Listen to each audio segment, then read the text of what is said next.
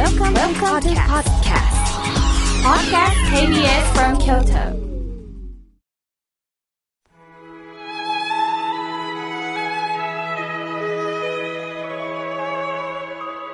改めまして僧侶の河村明慶です今日の法話のテーマは過去を引きずらないについてお話をいたします今日はプライバシーの日だそうです1964年のこの日ある有名作家さんの小説が話題になったんですがそのことでプライバシーを侵害されたとして作品のテーマになった方が作者と発行元の出版社を訴えていた裁判で、東京地検がプライバシー侵害を認め、作家さんと出版社に損害賠償を命じる判決を出しました。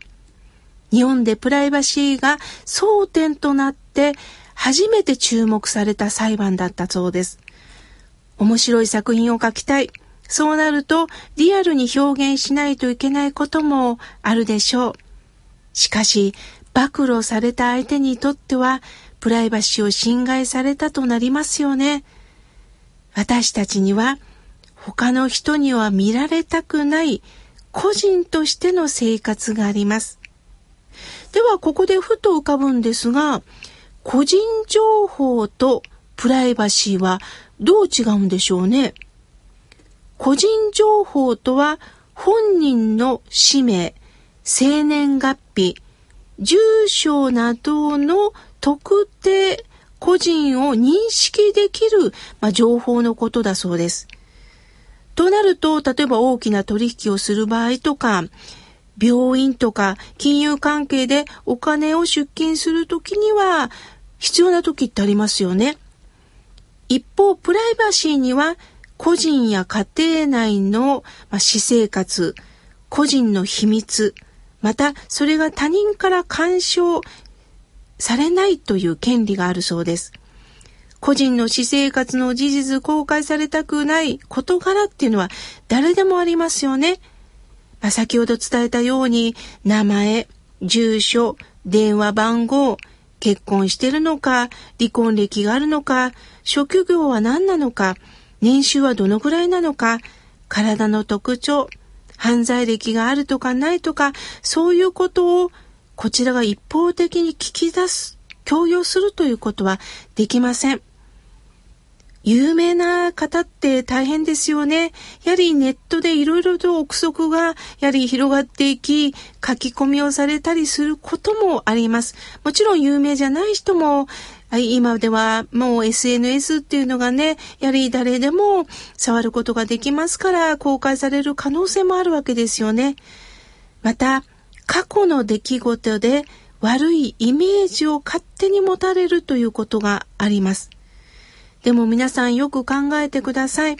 私たちは過去ではなく今を生きてるんですよね。過去だけで生きてるわけではないんですが、過去どうだった、ああだったということで一方的に偏見の目で見られるということはあります。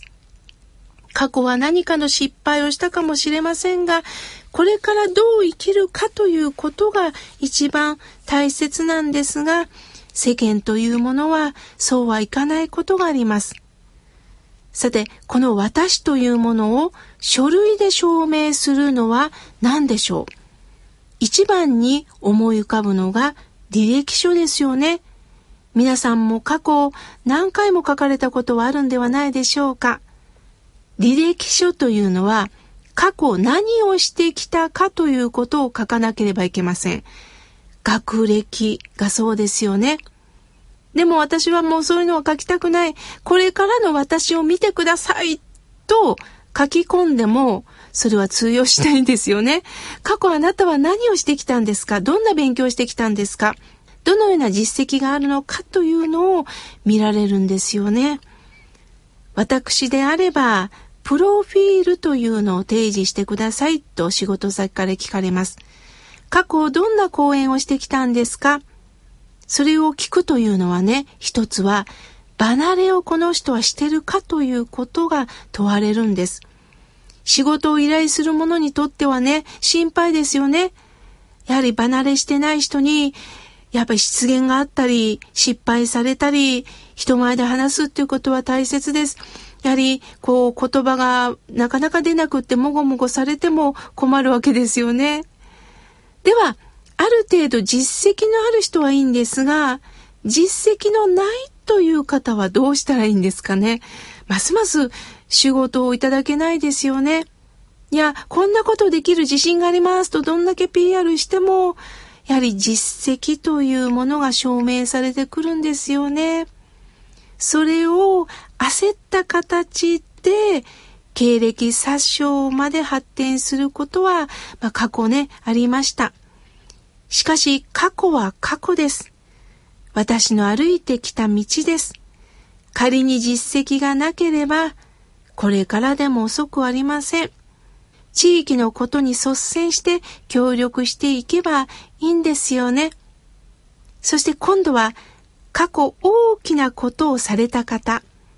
その方は素晴らしいことです。しかし過去の栄光にあまりすがらないことです。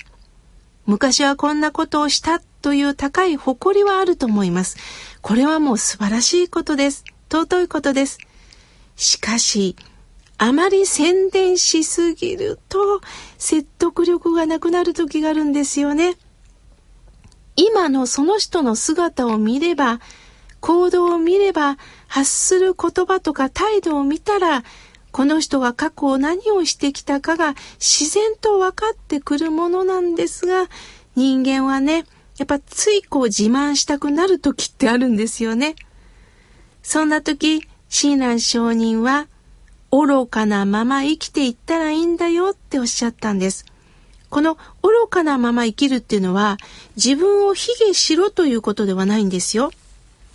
こういうことがありました。これは私も師匠から教えてもらったんですが、京都大学の総長であった平沢光先生は、昔から幼少の時から大変なご苦労をされて、努力の結果、京都大学の教養部長にまで就任されたんですって。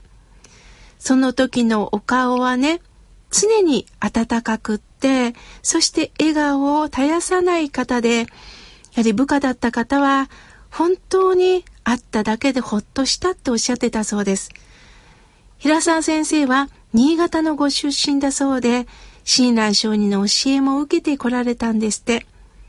晩年になればなるほど穏やかで笑顔を絶やさなかったそうです。なぜかというと、やはり愚かなまま生きろという親鸞上人の言葉を受けてこられたからではないでしょうか。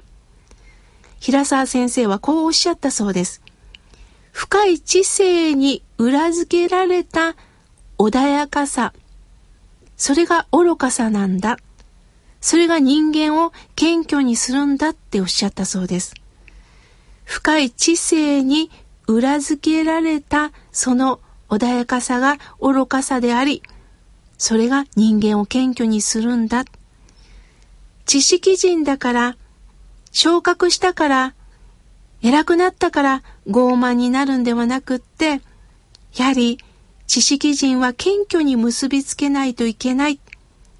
それが優れた意味での愚かさを知ってる人なんだということを平先生はおっしゃってたそうです。これは聖徳太子の17条の憲法にもつながります。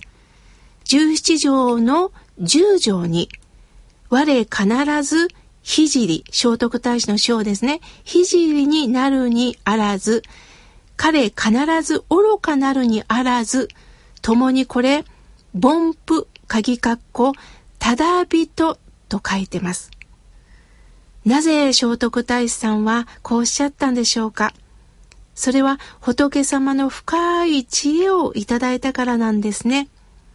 聖徳太子も様々な激しい反対を受けたにもかかわらず、やはりこの仏教の真理を私たちに伝えてくれた、日本に届けてくれた方なんですね。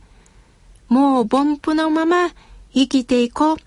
その言葉を親鸞上人はいただき、私たちにまた伝えてくださったんですね。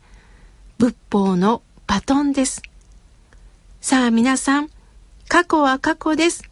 その過去の経験からあなたの人生を豊かにしましょう。良いことだけではない。失敗があった。人に迷惑かけた。これもあなたの過去です。それをどうか生かしていきませんか栄光を築いた方なら、それをちょっと捨てて、謙虚に生きてみませんか？それが私たちのこれからの生き方です。過去を引きずらない、今日を生きていく、そしてお互いのプライバシーを大切にしていきましょう。